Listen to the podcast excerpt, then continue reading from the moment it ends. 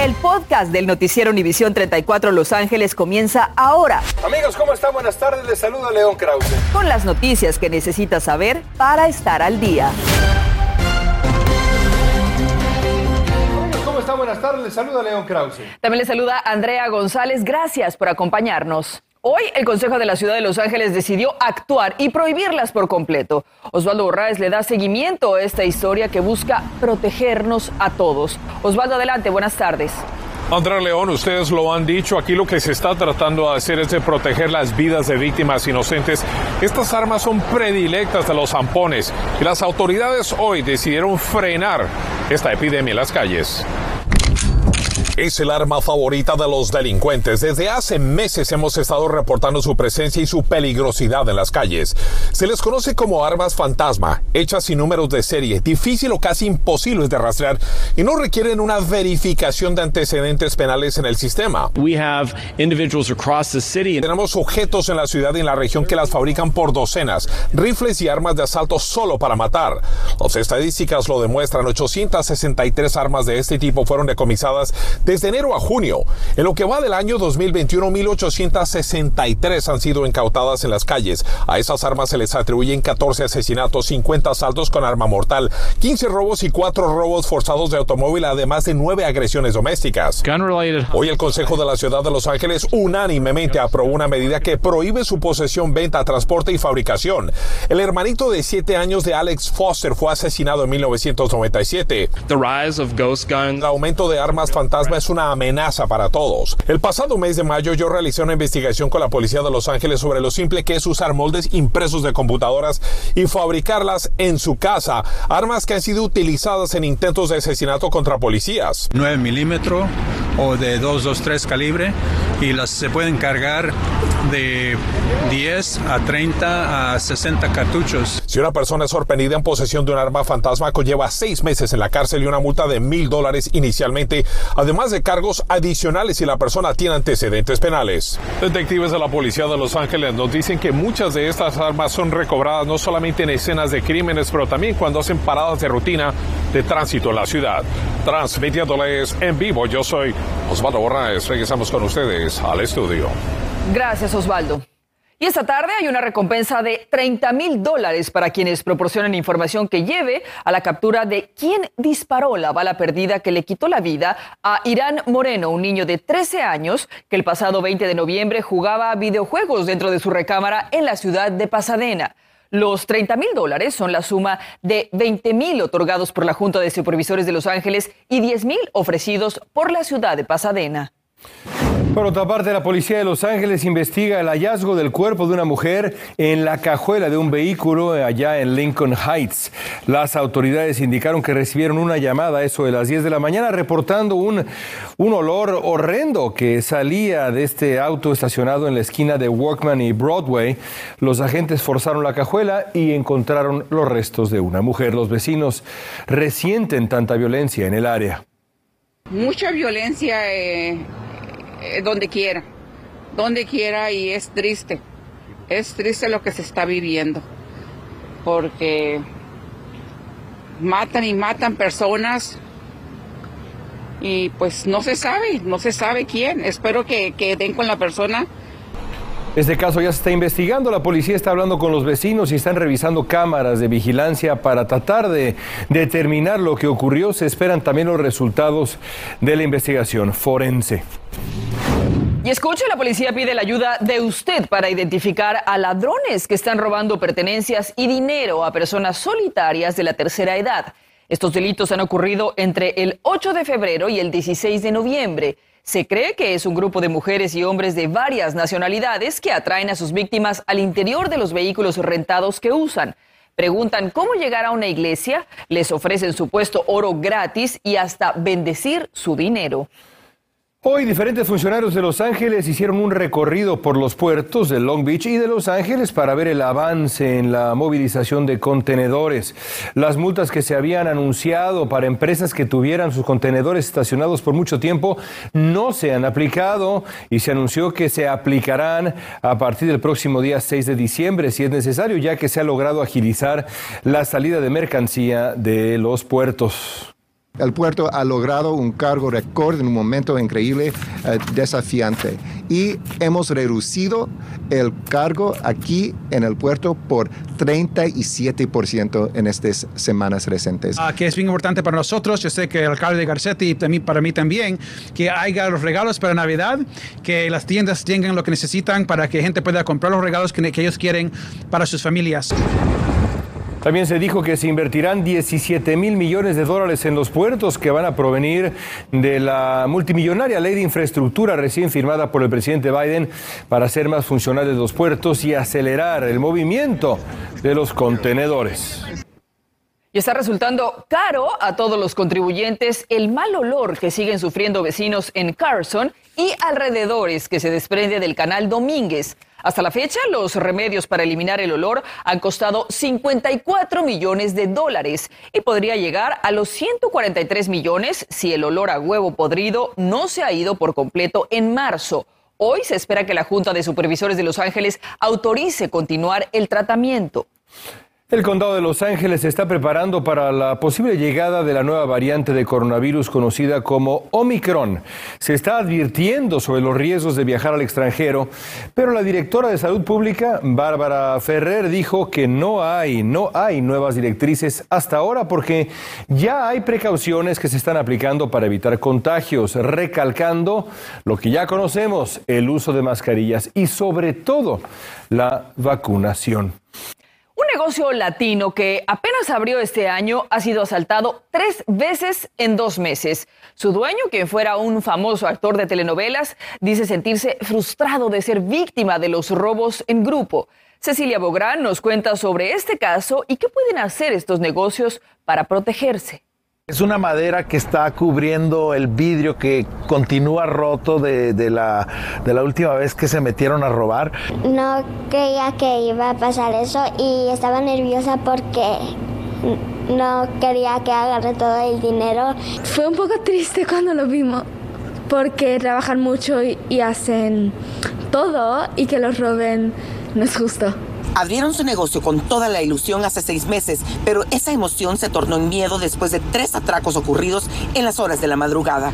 La primera vez nos rompieron los vidrios y el sistema de la puerta.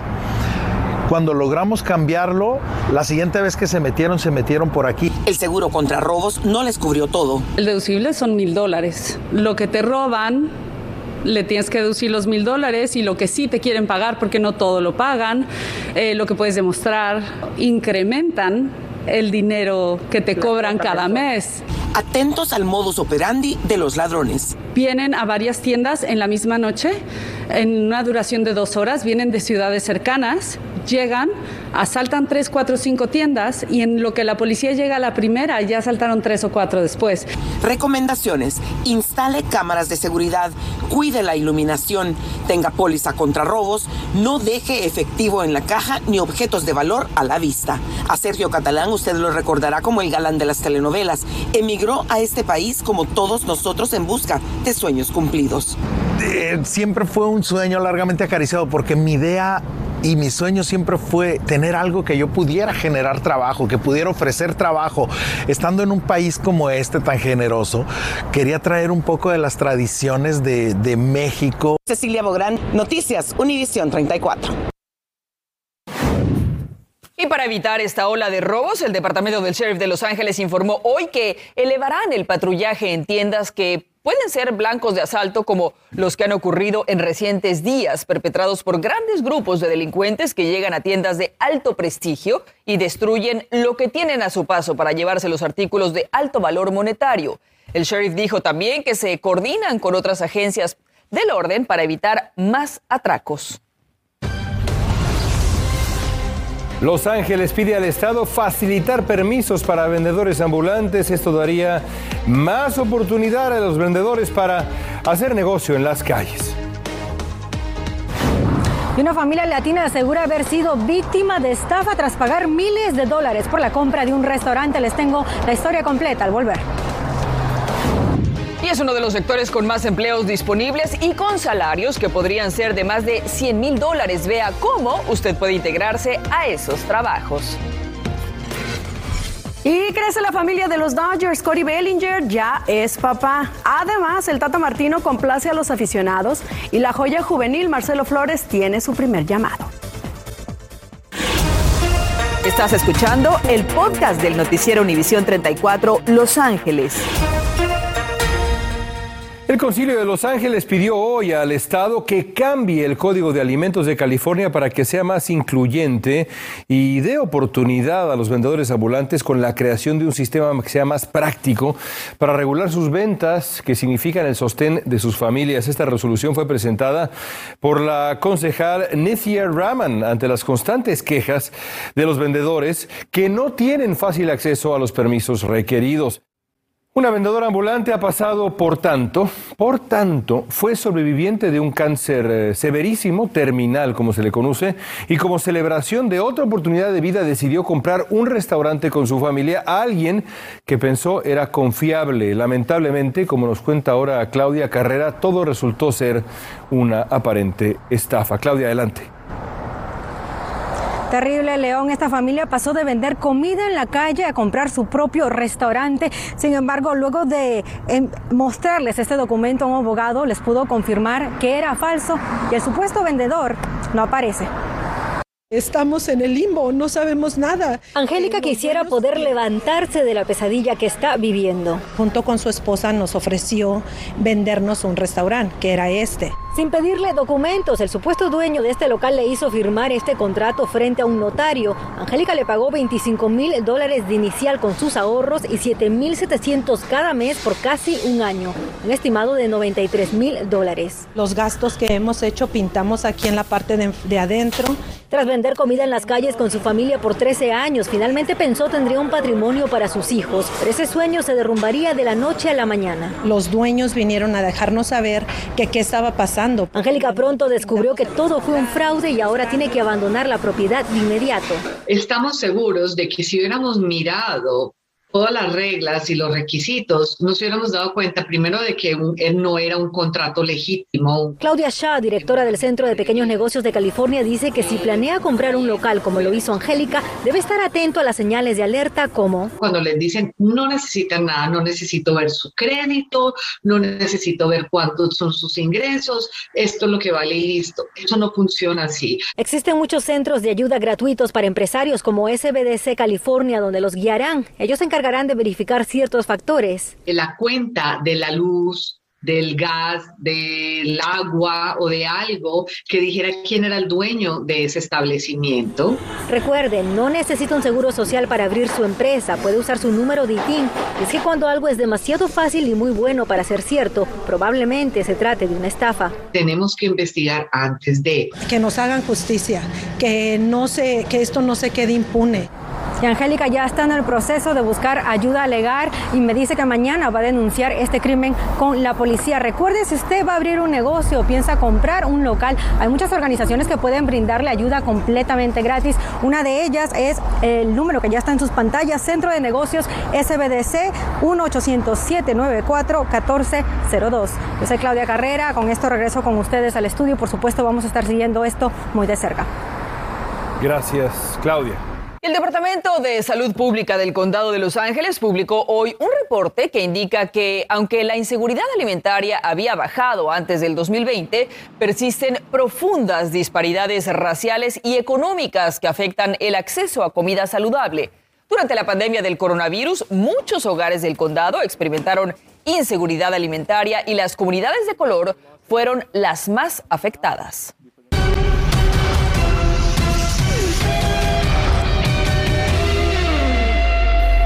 A las joyas hay que cuidarlas. Hay que mostrarlas. Hay que mostrarlas. Claro. Y es lo que va a hacer la selección mexicana finalmente con Marcelo. ¿Qué le costaba al Tata Martino? De verdad, León, de eso vamos a informar a continuación. Es que la afición de verdad que aclamaba su nombre y el Tata Martino pues les está complaciendo. El joven de 18 años de edad, Marcelo Flores, es llamado al tricolor mayor por primera vez. La Academia del Arsenal confirmó el llamado de su mediocampista para el partido contra Chile de este 8 de diciembre en Austin, El joven desplegó su talento al guiar a México su sub-20 al campeonato Revelations Cup. Flores nació en Canadá y aún tiene la opción de elegir jugar para México, Canadá o Inglaterra oficialmente. Como no es fecha FIFA, Martino ha convocado en su mayoría a jóvenes. Bayern Múnich jugaría a puerta cerrada contra el Barcelona debido a la rápida expansión de la cuarta ola del COVID-19 en Alemania. Se prohibiría el acceso a los aficionados en los estadios de todo el país. La medida estaría en vigor hasta el fin de año. Les digo, el coronavirus, ya sabemos, sigue presente. I'm lucky to be alive, but also still have the limb. Soy un afortunado en tener vida, así se expresó el golfista Tiger Woods en conferencia de prensa donde dijo que sus días como golfista a tiempo completo se han terminado. Confesó que estuvo a punto de perder una de sus piernas y se negó a hacer declaraciones sobre el accidente ocurrido en Rancho Palos Verdes el pasado mes de febrero. Odell Beckham Jr. sufrió una lesión en la cadera, pero no se espera que sea un problema y que esto le haga estar presente en el partido contra los Jacksonville Jaguars el domingo aquí en SoFi Stadium. Así lo expresó Sean McVay. Y LeBron James entra al protocolo por coronavirus y se perderá varios juegos de los Lakers para empezar el de esta noche ante Kings de Sacramento. No se dijo si es el caso, pero si un jugador da positivo, debe estar aislado durante 10 días. Crece la familia de los Dodgers. Cody Bellinger, el consentido de miles de aficionadas, se ha convertido en papá.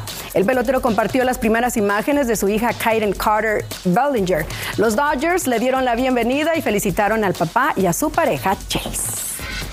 Está muy bonita, ¿verdad? Se parece al papá. Ya volvemos con más información. Continuamos con el podcast del noticiero Univisión 34 Los Ángeles. Hemos informado que la falta de mano de obra, mayormente en restaurantes, pero ahora se sabe que en el área de la mecánica de automóviles también hace falta los trabajadores. Debido a esta escasez en esta etapa de la pandemia del coronavirus, las escuelas vocacionales están recibiendo apoyo económico de los fabricantes y concesionarios de automóviles. Esto para la preparación de personas que quieran trabajar como mecánicos y técnicos automotrices. El servicio postal quiere facilitarle las cosas a los clientes en esta temporada de fin de año. Hoy hicieron una demostración allá en Van Nuys de cómo se usa el kiosco de autoservicio y cómo asegurar paquetes en casilleros para ahorrar tiempo durante la temporada, que sí sabemos es la más ocupada para el correo. Si tienes un paquete prepagado, el kiosco es muy fácil de usar. Lo que podemos hacer es tocar la pantalla, scan prepaid, no tienes que esperar en línea para pagar un recibo. Ah, te va a preguntar si es algo frágil, líquido ah, o tiene baterías. Si marcamos que no, sí, pero este paquete ya sabemos que está seguro, marcamos que el paquete está seguro para mandar. Continuar, escanear este número en el scanner y finish. Recuerde tomar en cuenta las fechas de entrega para que sus paquetes navideños lleguen a tiempo. El correo va a estar este año, pues sí, saturado. Siempre recomiendan que envíe paquetes antes del día 15 de diciembre. Ya volvemos. A las 11 la policía busca más víctimas de dos hombres que robaron cientos de miles de dólares en propiedades que le pertenecían a personas de la tercera edad. Entérese cómo denunciar si usted fue una persona estafada. Además, varios casos de asalto captados en video. La policía da a conocer imágenes para enviar una alerta a la comunidad. ¿Qué debe hacer usted si se encuentra en una situación de peligro como esa? Eso y más. A las 11. Gracias por escuchar el podcast del noticiero Univisión 34 Los Ángeles. Puedes descubrir otros podcasts de Univisión en la aplicación de Euforia o en univision.com diagonal podcasts.